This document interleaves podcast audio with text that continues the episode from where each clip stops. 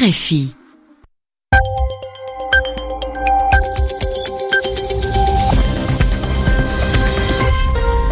Radio France Internationale, il est 20h en temps universel, 22h à Paris.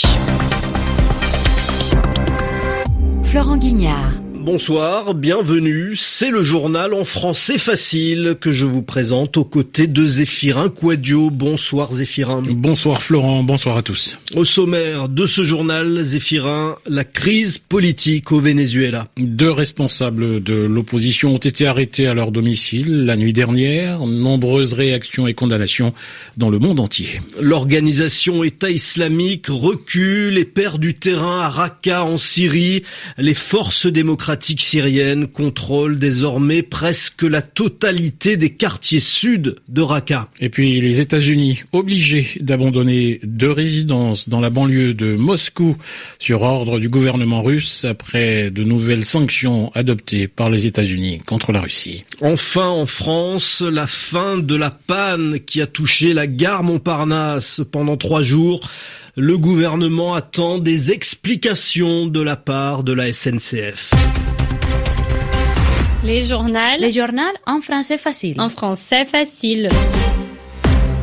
Le pouvoir euh, vénézuélien a donc choisi de durcir un peu plus le ton avec l'arrestation de deux figures, deux responsables de l'opposition, Florent. Il s'agit, Zéphirin, du maire de Caracas, la capitale, Antonio Ledesma, et du fondateur du parti Volonté Populaire, une formation politique classée à droite, Leopoldo Lopez.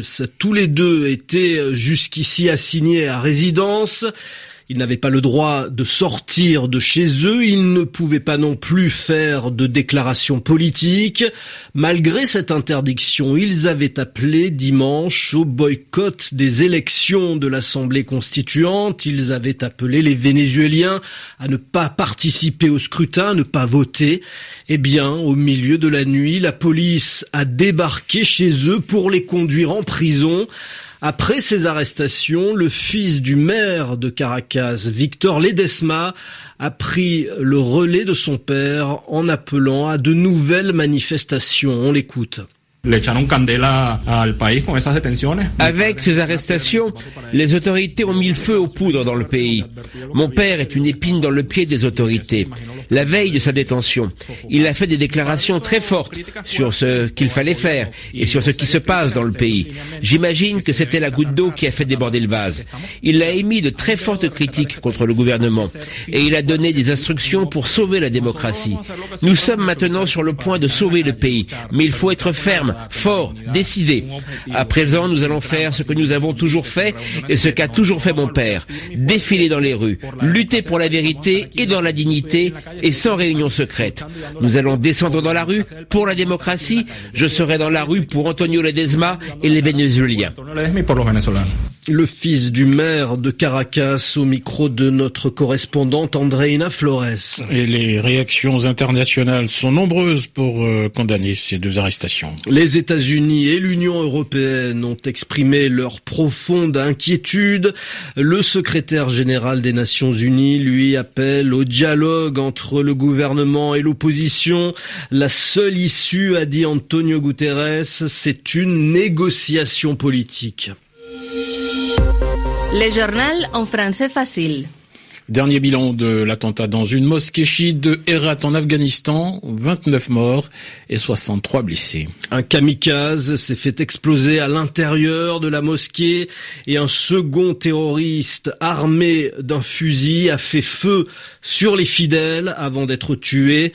L'État islamique, de plus en plus présent en Afghanistan, a rejeté toute responsabilité dans cet attentat. Le groupe État islamique qui perd par ailleurs du terrain à Raqqa en Syrie. Raqqa, c'est là que l'organisation djihadiste avait euh, proclamé la capitale de son califat. Euh, depuis plusieurs mois, la libération de Raqqa, c'est l'objectif de la coalition internationale conduite par les États-Unis qui s'appuie sur le terrain sur les FDS, les forces démocratiques syriennes composées de combattants kurdes et arabes. Les FDS progressent et contrôlent désormais la quasi-totalité des quartiers sud de Raqqa.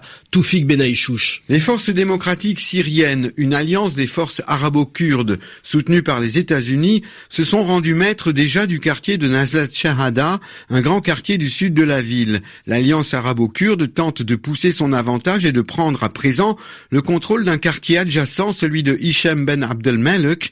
Autrement dit, les combats se concentrent à présent vers le principal quartier général de l'État islamique dans la ville, selon l'OSDH. Ce quartier général se trouve sur la place de l'horloge. C'est sur cette place que les djihadistes exécutaient publiquement leurs victimes depuis qu'ils contrôlent la ville depuis 2014.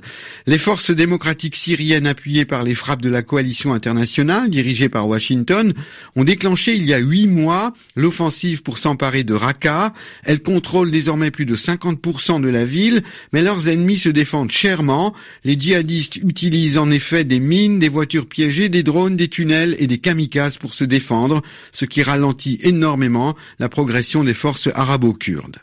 Tofik Benaïchouch et direction la Russie à présent où les États-Unis ont dû abandonner deux dachas qu'ils occupaient dans la banlieue de Moscou sur ordre du gouvernement russe. Euh, une dacha, qu'est-ce que c'est Zéphirin? Eh bien Florence, c'est une maison de campagne en russe, une résidence secondaire. Pendant l'Union soviétique, euh, les dachas étaient réservés aux dignitaires, aux principaux aux dirigeants du pays. Mais revenons à nos deux dachas, enfin pas les nôtres, hein, mais celles qu'occupaient les Américains dans la banlieue de Moscou jusqu'à aujourd'hui. Ils ont dû euh, les quitter.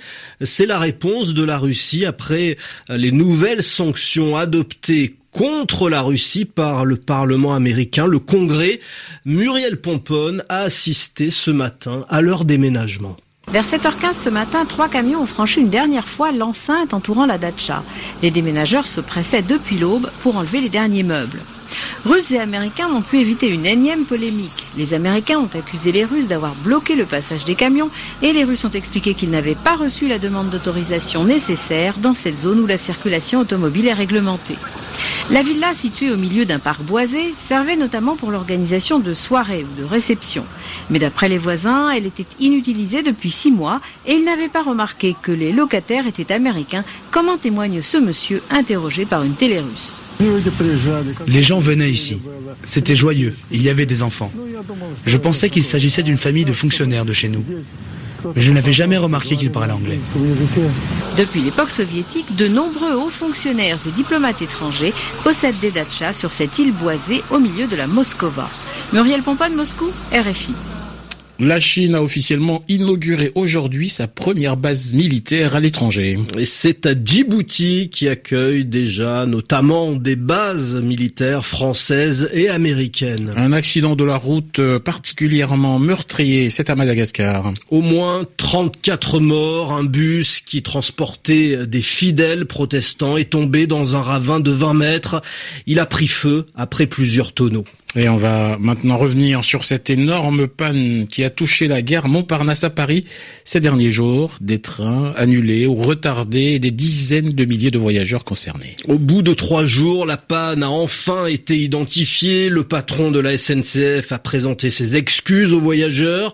Mais pour le gouvernement, ça ne suffit pas. Un rapport a été commandé pour déterminer précisément les défaillances techniques ainsi que le manque d'informations fournies aux voyageurs. Carole Sauvage. Il a fallu trois jours à la SNCF pour trouver l'origine de la panne, un problème de câble qui risquait d'altérer le fonctionnement des feux de signalisation sur les voies, sachant qu'il a fallu en examiner des milliers un par un et démonter 17 armoires électriques. Un travail fastidieux réalisé par une cinquantaine de techniciens mobilisés entre 22h et 6h du matin, période durant laquelle la gare a été exceptionnellement fermée. Des vérifications techniques supplémentaires seront à nouveau effectuées, l'essentiel étant la parfaite sécurité des usagers selon la SNCF. Comment une telle panne a pu se produire en plein week-end de chassé-croisé des vacances d'été? La ministre des Transports, Elisabeth Borne, a demandé à la SNCF un rapport pour la fin de la semaine. Le poste en question étant ancien, a indiqué la ministre. Il pourrait donc s'agir d'un problème de vétusté, une modernisation du réseau qui semble donc indispensable. Le Premier ministre Édouard Philippe a d'ailleurs annoncé ce mardi vouloir consacrer beaucoup plus de moyens à l'entretien des réseaux existants. Et c'est ainsi que se termine le journal en français facile. Merci Zéphirin Quadio. Merci Florent Guignard. Ce journal, vous pouvez le retrouver, le texte et le son sur le site de RFI Savoir. Très bonne soirée à tous.